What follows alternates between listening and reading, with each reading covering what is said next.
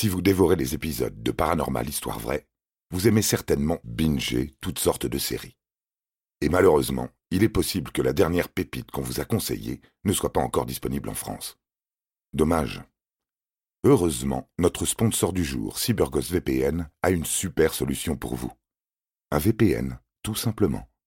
Grâce à CyberGhost VPN, vous pouvez accéder à plus de 35 plateformes de streaming dans plus de 90 pays en vous géolocalisant dans le pays que vous souhaitez, ce qui vous permettra par exemple de découvrir en avant-première cette série US ou ce film d'animation japonais qu'on vous a récemment conseillé. Pratique, non? En plus de ça, CyberGhost VPN est une entreprise européenne au service ultra fiable qui masque votre adresse IP, chiffre vos données et redirige l'intégralité de votre trafic Internet dans un tunnel sécurisé. Alors allez-y de ma part et profitez de 83% de réduction et 4 mois offerts en vous rendant sur cyberghostvpn.com slash phv. Retrouvez ce lien en description de cet épisode.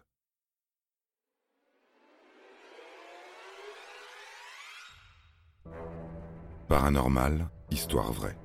La nouvelle production de Studio Minuit.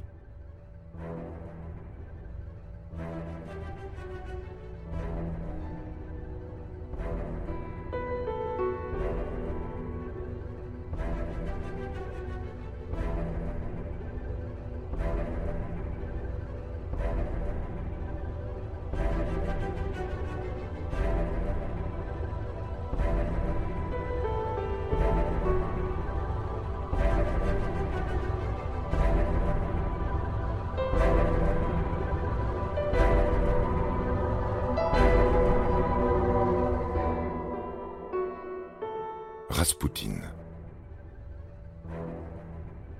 Durant une nuit étoilée de janvier 1869, un météore survole un petit village perdu dans la campagne sibérienne.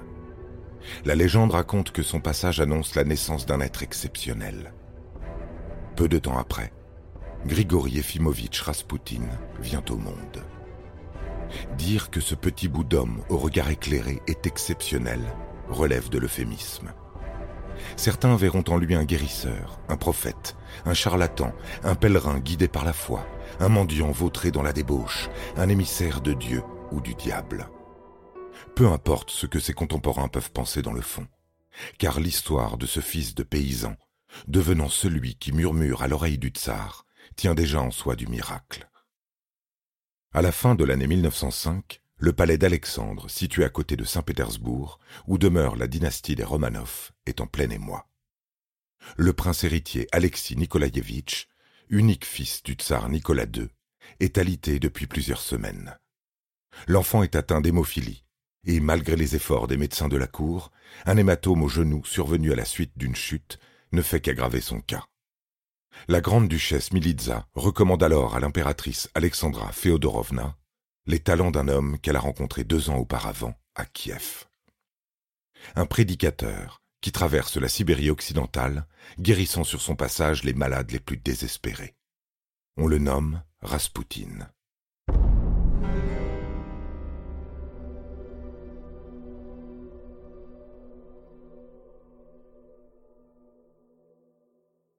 Convaincue par les éloges de la grande duchesse, la tsarine convoque le mystérieux guérisseur au palais Alexandre. Au milieu des dorures et autres intérieurs art nouveau, son allure singulière est plus que remarquée.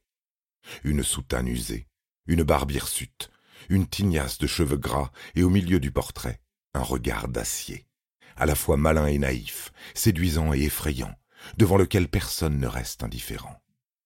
Sans autre préambule, Raspoutine demande à être conduit au chevet du tsarevitch mourant. Son premier réflexe est de jeter par la fenêtre tous les médicaments prescrits. Puis il se contente de passer sa main sur le corps du garçon, tout en lui racontant d'une voix douce quelques contes et légendes de Sibérie. Ses qualités de narrateur parviennent à apaiser le petit prince, à ralentir la circulation de son sang, et en quelques jours, le voilà complètement rétabli. La famille Romanov ne se séparera plus de Raspoutine, qui devient en quelque sorte le médecin de la famille impériale. Ces dons stupéfiants sont présentés durant quelques réceptions guindées, en compagnie des personnalités les plus puissantes de Russie. Femmes et hommes tombent tous sous l'emprise de son regard, décidément redoutable. Qui aurait pu imaginer, il y a quarante ans, que cet enfant de la campagne, singulier et solitaire, se retrouve un jour au centre de l'attention aristocratique? Pourtant, très tôt, des signes avant-coureurs annonçaient une destinée peu commune. Sa capacité, par exemple, à apaiser d'une main les chevaux de son père, voiturier, ou à guérir la patte foulée d'une brebis. À l'adolescence, lui et son frère ont souffert d'une pneumonie, suite à une noyade dans une rivière. Son aîné en décède, mais Raspoutine, lui, survit. Ayant depuis perdu le sommeil, ainsi que son insouciance, il trouve sa voie à la suite de l'apparition d'un ange dans un champ de blé. En plus d'aider ses parents à la ferme familiale, il se met à côtoyer les monastères, à lire la Bible, et devient un homme de foi. Âgé d'une vingtaine d'années, il quitte son village, son épouse et ses cinq enfants, pour partir en pèlerinage dans toute la Sibérie. Il vit alors tel un ermite, prêche dans les hameaux, guérit les souffrants et répand la bonne parole. Son abnégation et ses prodiges deviennent si réputés qu'il finira par croiser la route de la grande duchesse Militza et à terme de la dynastie des Romanov.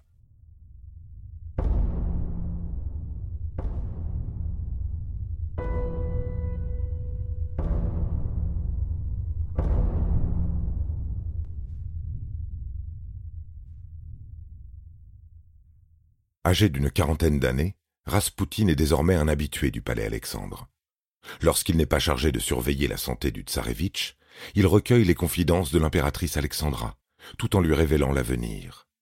Dans ses prophéties, il annonce par exemple la mort du Premier ministre, qui sera assassiné peu de temps après par un jeune anarchiste durant une représentation à l'Opéra de Kiev. Pendant son temps libre, par contre, Raspoutine déroge à ses devoirs d'ascèse pour organiser dans ses appartements à Saint-Pétersbourg de véritables orgies. Il y accumule les conquêtes de tout âge, de basse ou de noble naissance, et ne cesse de prôner son mantra selon lequel, pour se rapprocher de Dieu, il faut pécher. Son ambivalence et la confiance que lui accorde le tsar finissent par agacer la cour, qui ne voit en lui qu'un charlatan obscène, un oiseau de malheur nourri et blanchi par les Romanov, ou carrément le mal incarné. Des rumeurs sont colportées. Ce Raspoutine aurait tendance à exhiber son sexe en public pour en vanter la longueur. Une opération de dénigrement est même élaborée par des députés du Parlement, où des clichés font état de ces vagabondages nocturnes et extravagants. Mais l'aristocratie a beau jaser, une nouvelle prouesse du guérisseur s'apprête à mettre un terme aux mauvaises critiques. En 1912, le petit prince Alexis se blesse à nouveau causant une hémorragie interne pouvant lui être fatale. Pas de chance, Raspoutine est également mal en point. Poignardé par une mendiante pour on ne sait quelle raison, il s'est retiré dans son village natal en quête de repos. Aussitôt informé de la condition du tsarevitch, il expédie un télégramme au palais et rassure le couple impérial, le petit survivra, à condition que les médecins n'interviennent pas. Dès réception du message, l'enfant s'apaise et le lendemain, il tient déjà debout. Le retour de Raspoutine à Saint-Pétersbourg n'en est que plus triomphant. Les années passent. Raspoutine s'empêtre toujours plus dans l'alcool et les femmes. Il s'y adonne sans relâche pour oublier ses doutes, ses peurs. Il le sait, il le sent. Sa fin est proche, celle du pays également.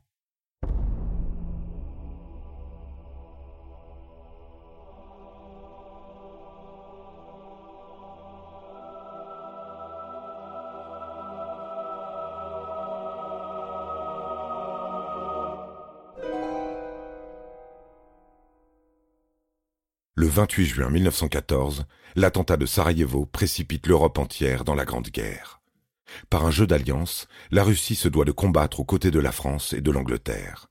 Le tsar Nicolas II prend ainsi le commandement suprême de ses troupes et part pour le front, laissant la régence à la tsarine et à son fidèle conseiller, Raspoutine.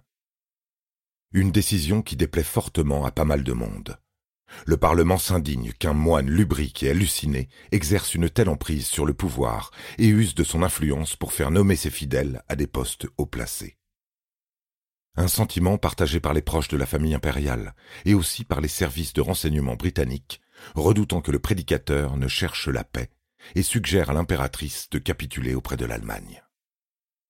À la tombée de la nuit du 16 décembre 1916, aucun météore ne traverse le ciel lorsqu'une voiture s'arrête devant les appartements de Raspoutine, qui sort pour grimper à son bord.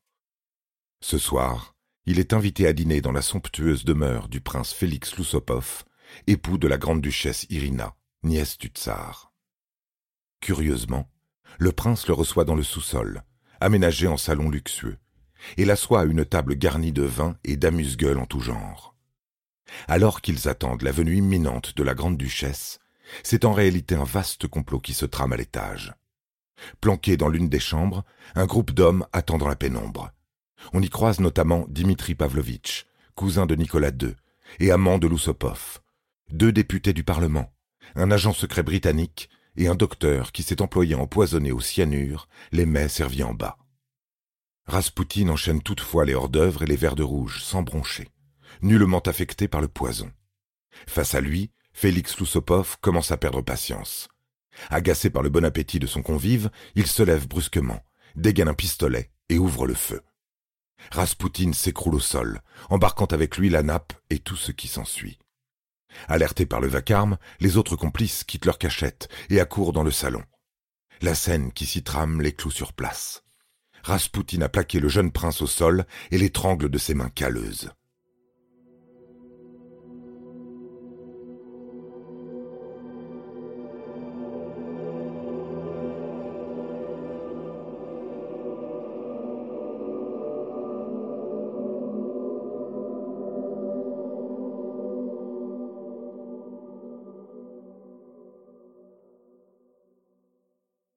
Enragé, Dimitri Pavlovitch sort à son tour son arme et lui tire dessus à deux reprises, dans le dos, puis en pleine tête.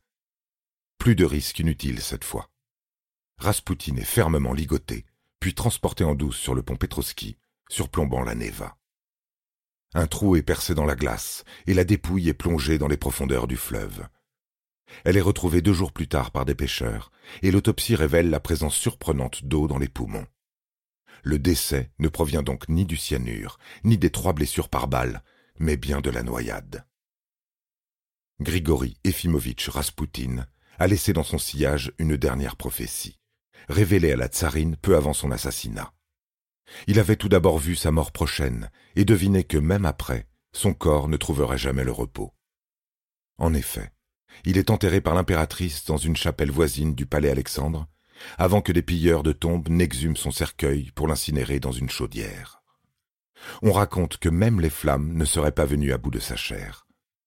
La suite de la prophétie n'est guère plus joyeuse. Raspoutine annonce la chute de la dynastie des Romanov et du pays tout entier. Sur ce point, il ne se trompe pas non plus. Le 16 juillet 1918, toute la famille est massacrée dans une villa à l'Ekaterinbourg par les bolcheviks ayant pris le pouvoir. La Russie, quant à elle, sombre dans une guerre civile sanglante pour les trois prochaines années.